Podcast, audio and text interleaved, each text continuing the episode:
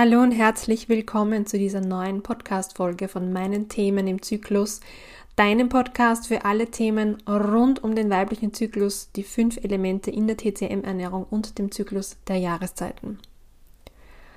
Wachstum ist die einzige Option für meine Gemüsepflanzen. Mir ist bewusst geworden, dass es in der Natur, wenn ich jetzt an Pflanzen denke, sei es jetzt herin, ähm, vor mir stehen die Zimmerpflanze oder draußen meine Erbsen, Sprösslinge, Tomatenpflänzchen, ähm, Rotkohl, Keimlinge, was auch immer. Für die gibt es genau zwei Möglichkeiten. Wachsen oder sterben. Es gibt keine Pflanze, die ihr Wachstum einstellt. Äh, wenn es eine gibt, dann bitte lass mich wissen, aber ich kenne beispielsweise keine Tomatenpflanze, die, wenn sie im September oder Oktober noch im Beet steht, entschließt, nein, ich bleibe jetzt genau hier stehen, produziere keine Blüten mehr und hör auf zu wachsen. Die wächst so lange, bis sie eingeht bis die Umstände, die Außenumstände nicht mehr für sie passen, dass sie wachsen kann. Und in dem Fall geht es dann ein. Sie hat aber, bevor sie das tut, schlauerweise, dafür gesorgt, dass sie sich fortpflanzen kann.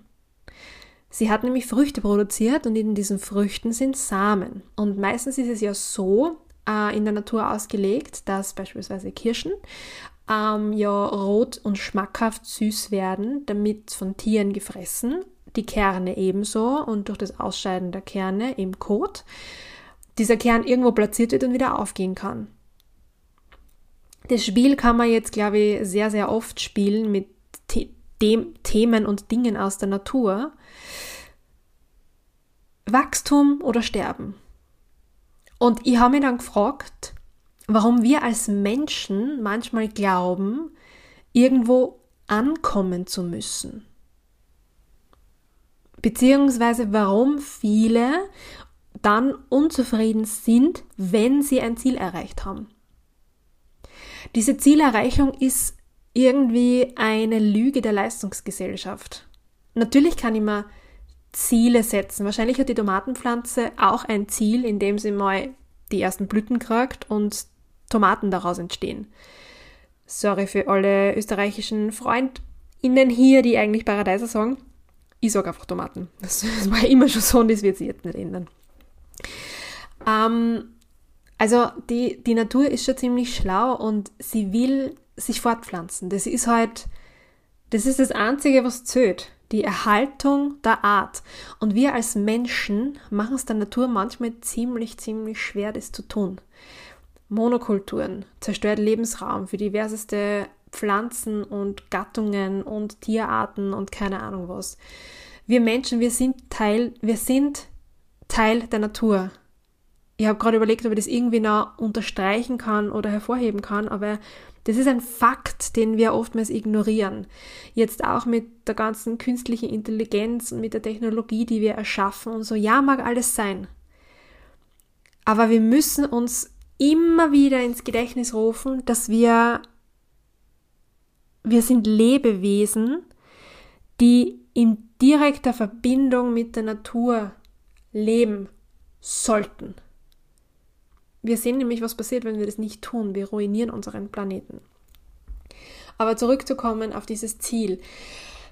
Wir nehmen uns etwas vor, und denken dann, ah ja, wenn ich nur das und das mache und dann komme ich dort an, an diesem Ziel, wie beispielsweise, ich suche mir eine Wohnung und ziehe dort, ziehe dort ein und bin dann zufrieden. Vielleicht für einen Moment.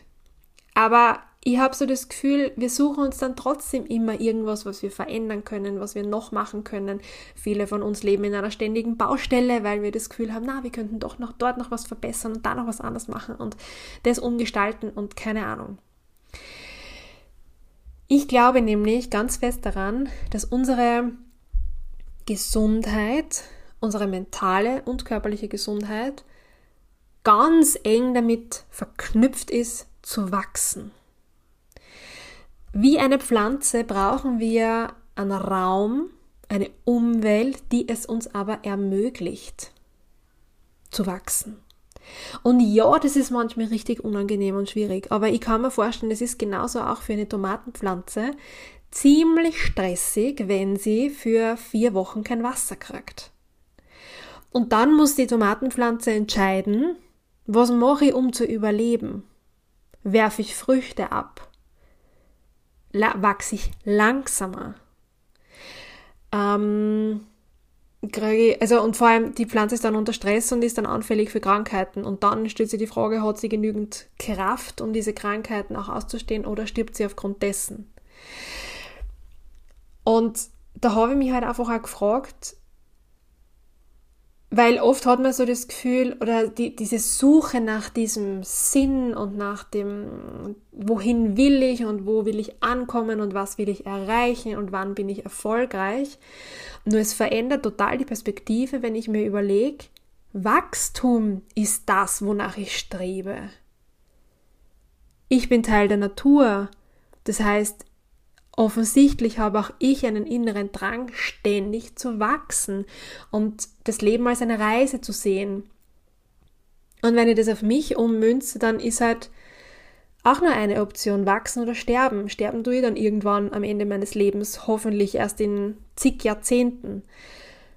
Und gesund vor allem. Aber bis dahin ist mein Leben eine Wachstumsreise.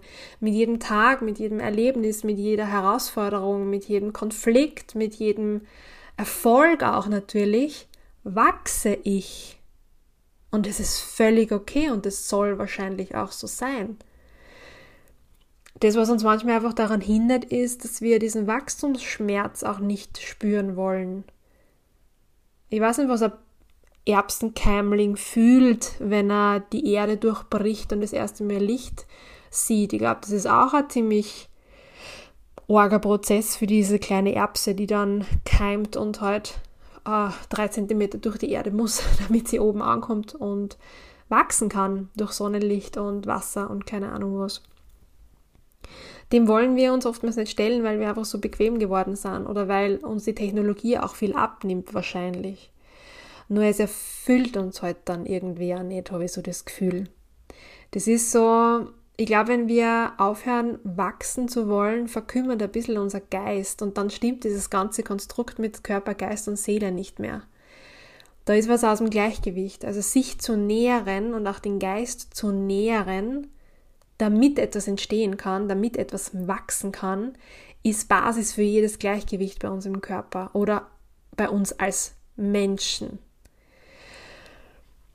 Und deswegen denke ich aktuell sehr, sehr viel nach über dieses Thema Wachstum und diesen Prozess auch des Gehens und des Lebens bewusster zu erleben und be mir bewusster zu machen und weniger jetzt mich von dieser Leistungsgesellschaft treiben zu lassen, sondern in Ruhe meinen Weg zu gehen, in Ruhe diese Weitwanderung leben anzutreten. Und diese, dieses Wachstum auch zu genießen. Auch wenn es manchmal schwierig ist und man, wenn manchmal eine Zeit lang kein Wasser kommt oder vielleicht die Sonne fehlt oder wie auch immer. Immer wieder die Kraft aufzuwenden, ja, weiterzugehen und zu wachsen. Und wie gesagt, das bedingt halt auch ein gutes Umfeld. Und das muss man sich überlegen, ob man das hat. Wachsen oder sterben? Ziemlich banal, oder? Aber ein bisschen hart auch und ein bisschen philosophisch heute.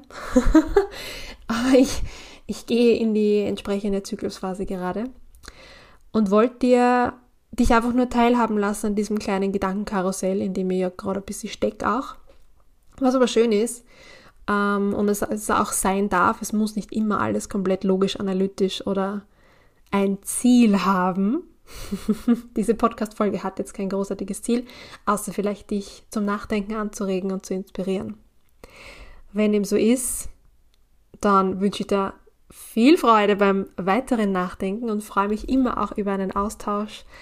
Ähm, gerne auch über Insta. Schreib mir, wenn dir die Folge gefallen hat, wenn sich da irgendwas tut bei dir. Ähm, und lass mich wissen, ob das ja auch Spaß macht, so zuzuhören bei philosophischen Gedanken. Jedenfalls danke fürs Zuhören und ich wünsche dir bis zum nächsten Mal alles Liebe.